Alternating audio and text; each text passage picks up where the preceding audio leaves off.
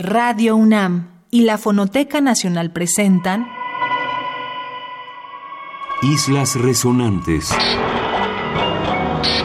Pensar el mundo a través del sonido. Buenas noches, estamos en Islas Resonantes. A partir de esta misión y en las que siguen, vamos a tener entrevistas con distintos y distintas agentes de múltiples disciplinas, tanto en las ciencias como en las humanidades, para pensar nuestro presente a partir de la escucha. Yo soy Cintia García Leiva y están en cabina Oscar Peralta, productor de Islas Resonantes, y Jorge Solís Arenazas, co-conductor de la serie y también el programador sonoro. Escogimos comenzar Islas Resonantes con uno fascinante, el tema de la ambigüedad. Para eso vamos a presentarles fragmentos de una entrevista muy muy rica que tuvimos con el artista mexicano Carlos Amorales y escucharán tanto estos fragmentos de la entrevista comentados por nosotros y la selección sonora que preparó Jorge cuando uno, hace arte habla de cosas muy personales y muy simples. O sea, en el fondo habla de sí mismo y de lo que está viviendo. Entonces lo que yo siento que uno hace en el arte es mucho eh, encontrar fórmulas para esconder eso o para velarlo. Entonces en realidad lo que estás generando son como, como barreras de protección. Esa percepción de lo escondido es justo lo que para mí genera un deseo, genera una intriga. Y es lo que digamos crea esa especie como de efecto hipnótico que te atrapa de la imagen, ¿no? O sea, lo ideal como artista es encontrar una imagen única. Un solo símbolo sea capaz de comunicar todo eso en vez de una construcción compleja de símbolos. Las piezas más contundentes en la historia del arte en realidad son ellas, esas que son unitarias, ¿no? que es muy difícil lograr.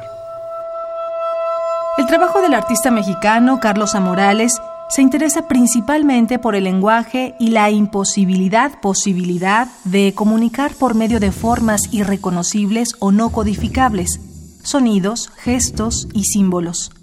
A Morales experimenta en los límites entre la imagen y el signo con una variedad de medios, animación, video, cine, dibujo, instalación, performance y sonido.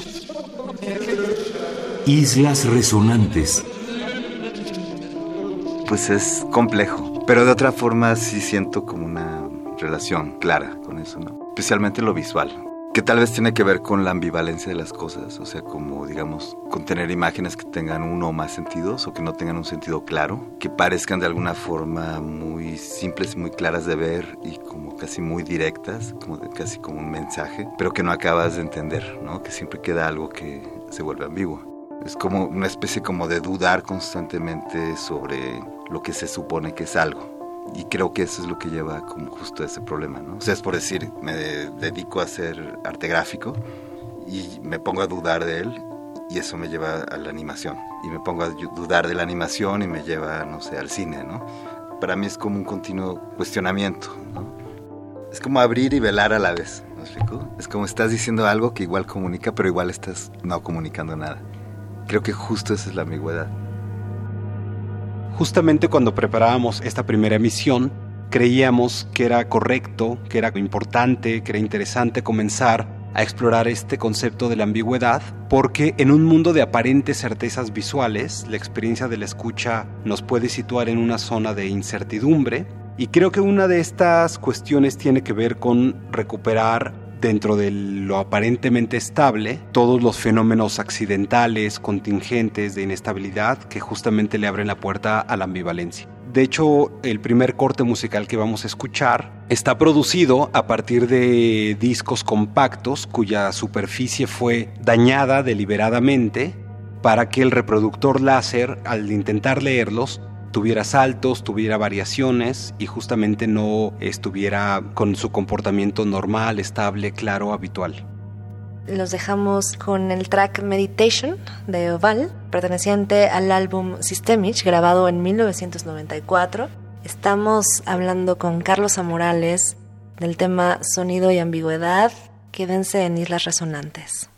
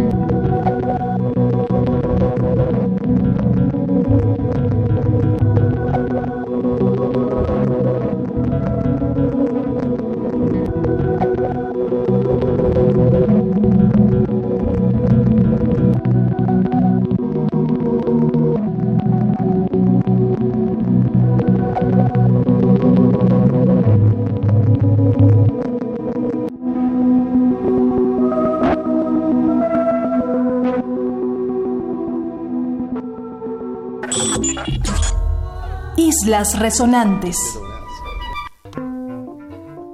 Carlos Amorales, artista visual.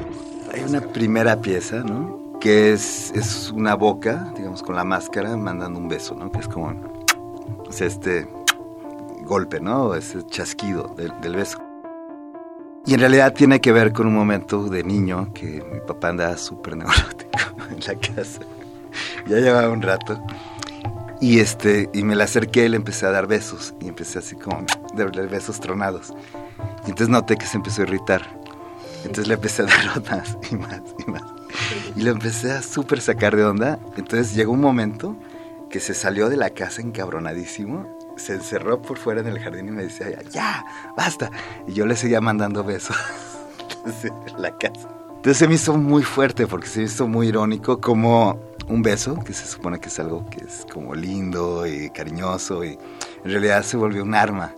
Y por ejemplo ahí sí siento que, que el sonido se vuelve súper importante, o sea, el sonido sí se vuelve una herramienta que uno puede usar este, pues para abrir su propia brecha, podríamos decir, ¿no? Continuamos en Islas Resonantes, hablando del tema de sonido y ambigüedad.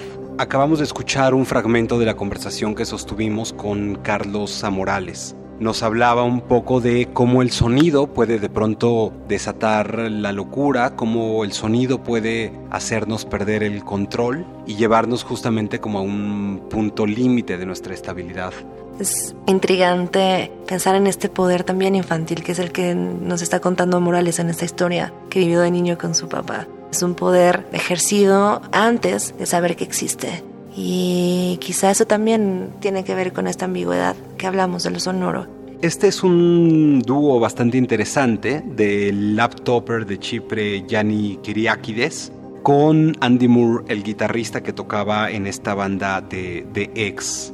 El trabajo que vamos a escuchar se llama Folia y cuyo nombre precisamente proviene de esta figura musical y dancística muy propia de los siglos XVI y XVII en Europa y que estaba un poco mm, encaminada a generar una suerte de trance entre los asistentes. Quédense con nosotros, vamos a escuchar a Andy Moore y Janis Kiriakides. Estamos en Islas Resonantes hablando de sonido y ambigüedad con Carlos Amorales.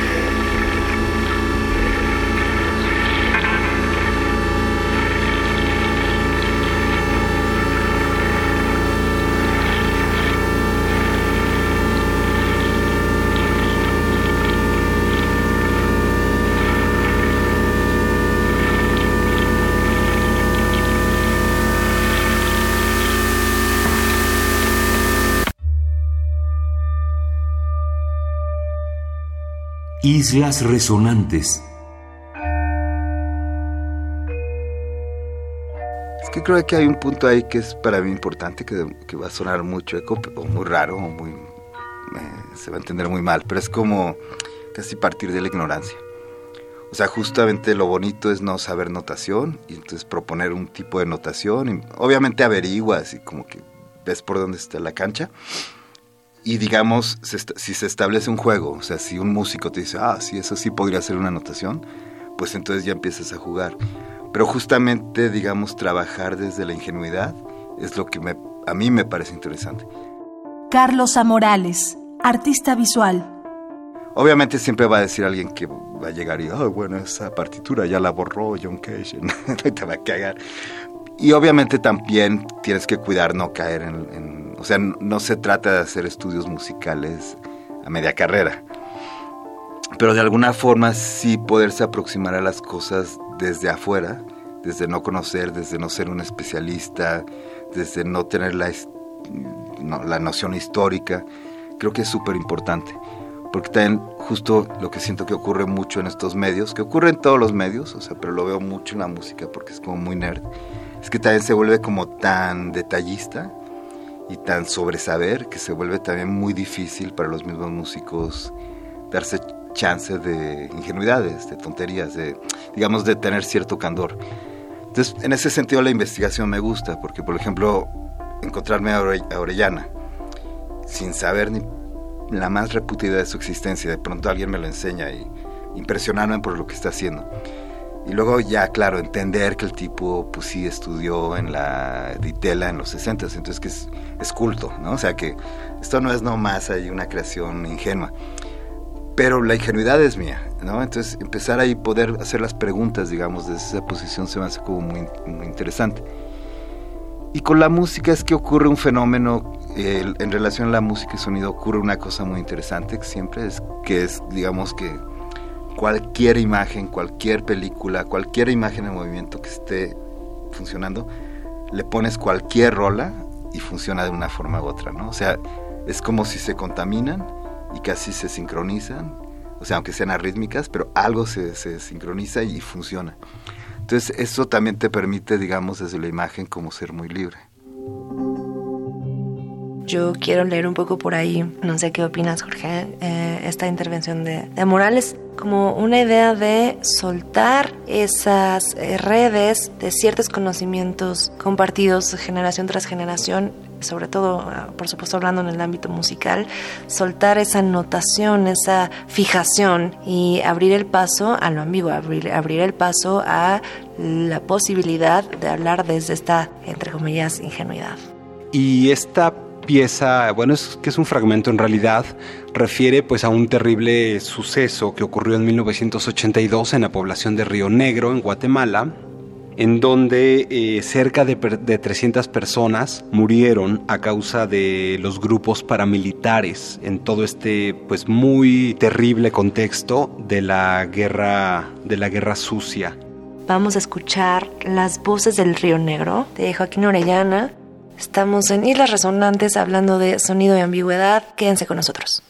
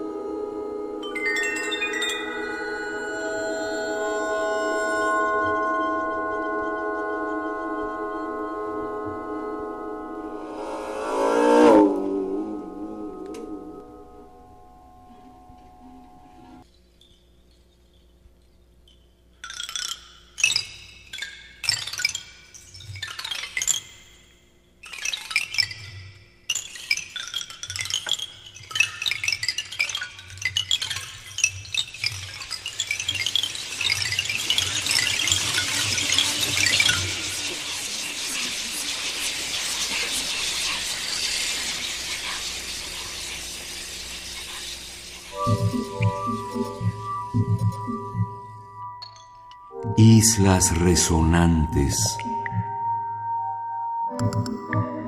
Es que en realidad la música funciona como obsesiones, no sé cómo te funciona a ti. O sea, te vas clavando, pero te lleva a otra cosa y de pronto un día lo odias y, te desencantas, te aburre rotundamente y te pasas a otra cosa. Y entonces, por ejemplo, lo que me he dado cuenta es que tengo un, gusto completamente ecléctico. Carlos Amorales, artista visual. Que aunque sí me gusta la música exquisita, pero digamos, siempre me encanta el lado que se supone que no debería. Por ejemplo, Britney Spears. O sea, obviamente uno está condicionado a que te odies a Britney Spears y que sea lo peor. Pero un día un amigo me puso, creo que es el tercer disco, que es uno que hizo cuando estaba así como en su peor, momento y que se rapó y que andaba chonque. Y puta, el disco es increíble, ¿no? Además no puedes decir es que les echó mucho sentimiento, porque pues la verdad es que ya en la fábrica de producción de hits, pues es, el sentimiento queda en otro punto, ¿no? Y sobre todo lo que tiene es que tiene una cosa como, yo siento que no a propósito oscura, o sea, que se le salió algo ahí entre los productores, ella, su locura, no sé. Entonces, por ejemplo, ese tipo de música me encanta de pronto, ¿no?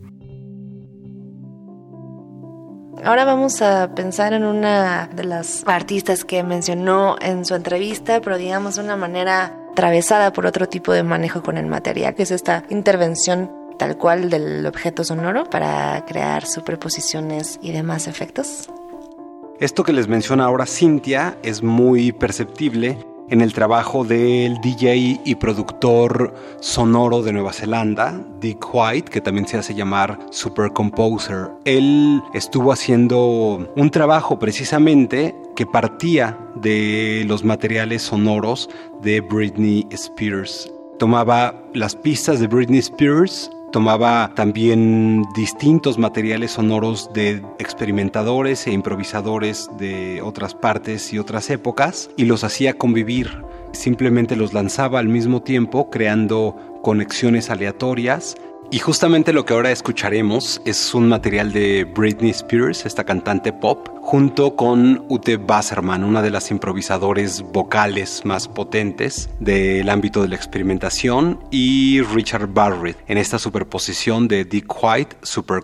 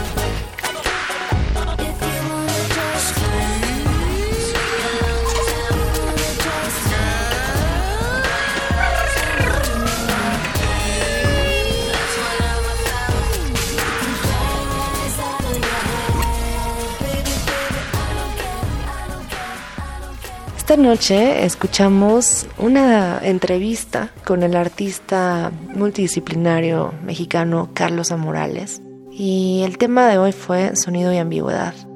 Estamos en Islas Resonantes, nosotros somos Oscar Peralta en la producción, Jorge Solís Arenazas en la co-conducción y en la programación sonora y yo soy Cintia García Leiva. Esperamos que nos acompañen en la próxima emisión de Islas Resonantes. Radio UNAM y la Fonoteca Nacional presentaron Islas Resonantes.